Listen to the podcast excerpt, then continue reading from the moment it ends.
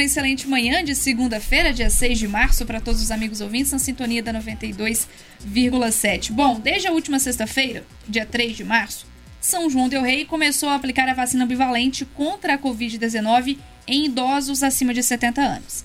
Para a imunização deste novo público, a Secretaria Municipal da Saúde recebeu, na última semana, doses do imunizante. Para conversarmos sobre essa nova etapa de vacinação aqui em São João Del Rei, Agora vamos falar ao vivo com a enfermeira da, Vigilância Epidemiológica de São João del Rei, Catiúcia Canaã. Oi, Catiúcia, um bom dia para você, uma boa segunda-feira.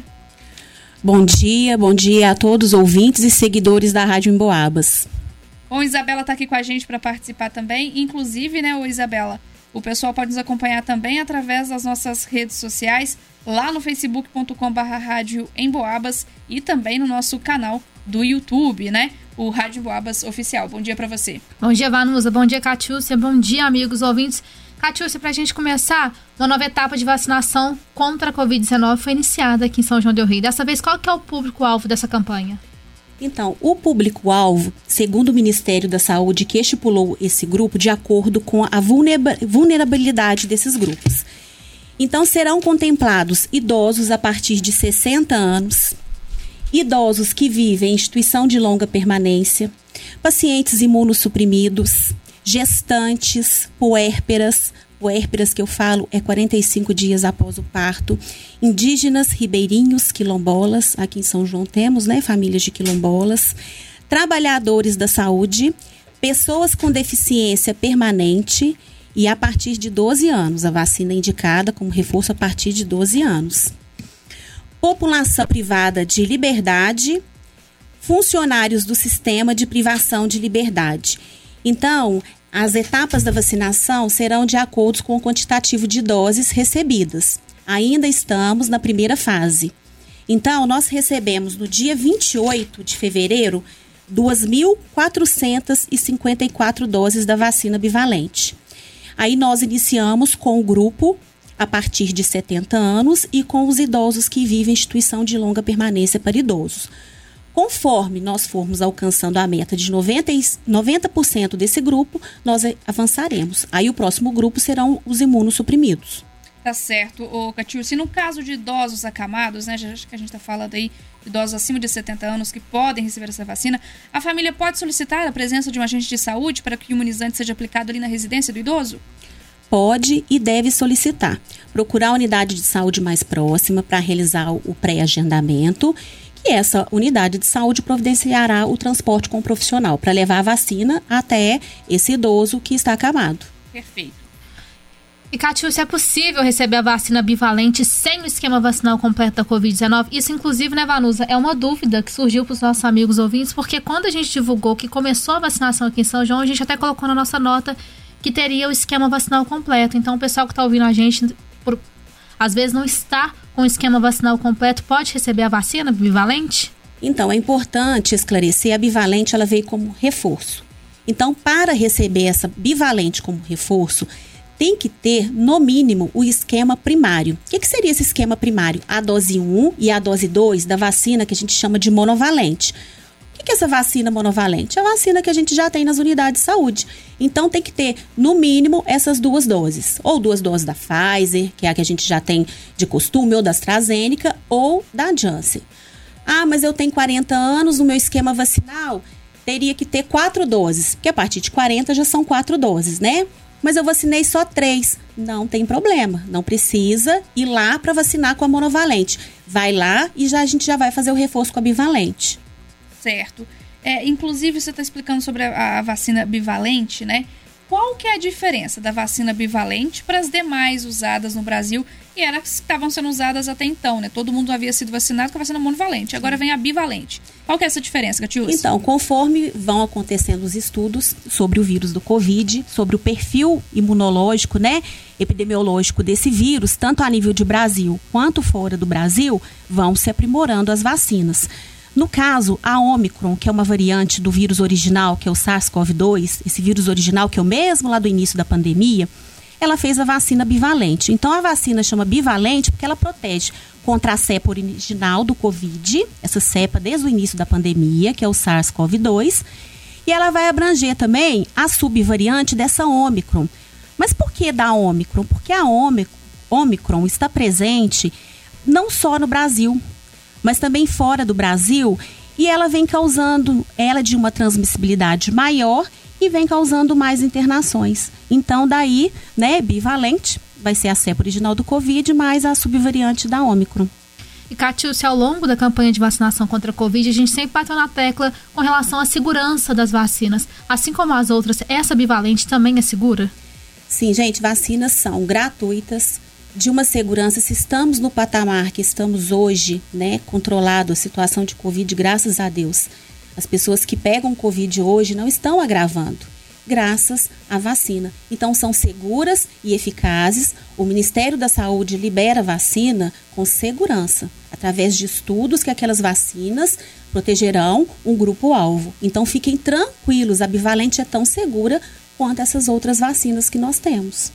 Então nós estamos falando da vacina bivalente, a novidade, uma nova campanha uhum. aqui em São João del Rei, desde a última sexta-feira, com um público-alvo específico, agora no início, né, com idosos com mais de 70 anos. Mas para quem está nos ouvindo ainda não completou o esquema vacinal com as demais doses, ainda pode procurar o posto de saúde para receber a vacina. Por exemplo, aquelas pessoas que receberam a primeira e a segunda dose. A gente lembra da ansiedade da população em receber a primeira, logo depois em receber a segunda.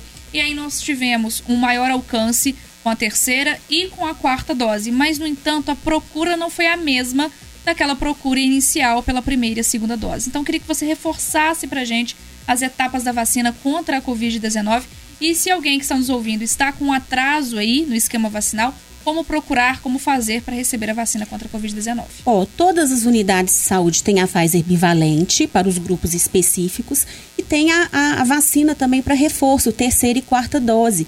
É muito importante porque, segundo informação hoje, a partir de 40 anos, quem vacinou com quarta dose foram apenas uma porcentagem de 46,63%, sendo que o ideal é 90%. Então, esse grupo que foi liberado a quarta dose não procurou para vacinar. É muito importante, gente, porque se você procura se prevenir, você não sabe como que o vírus vai agir em cada organismo. Pode ser que no seu eu tive Covid, eu fiquei tranquilo, mas e a pessoa que você entra em contato, né? Tem casos que leva a óbito ainda, que leva a internação e as sequelas. E a vacina tem todas as unidades de saúde, tanto para a terceira, quarta dose, quanto com a Pfizer bivalente, para os grupos indicados. Bom, chegou uma, uma participação aqui, o Catilce diz o uhum. seguinte, uma dúvida. E para a faixa etária dos 30? Tomei a terceira dose já tem um ano. Outra, sou estudante técnica em estética e não posso tomar a vacina já que estética entra na área de saúde, já que fazemos procedimentos em pessoas e temos contato direto. Estão perguntando se quem trabalha aí, né, com estética, ela disse que é estudante técnica em estética, se ela não entraria como o grupo aí de saúde, dizendo que tem 30 anos, já está na faixa dos 30, né, que tomou a terceira dose já tem um ano, muito provavelmente se referindo à quarta dose, né? Como que fica essa situação?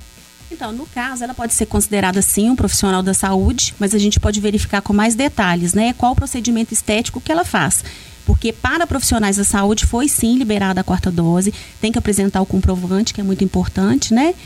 Se ela tiver alguma dúvida e quiser especificar mais, ela pode entrar em contato comigo na Vigilância Epidemiológica 3379 1561 para mais informações. Mas para profissionais da saúde, a quarta dose já foi liberada. Perfeito. E Catiúcia, como é que está a atual situação da cobertura contra a Covid aqui na cidade?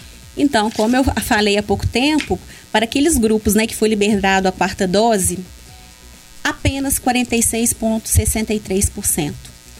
Para crianças, para o público pediátrico, apenas 50,82% procuraram para vacinar a primeira dose.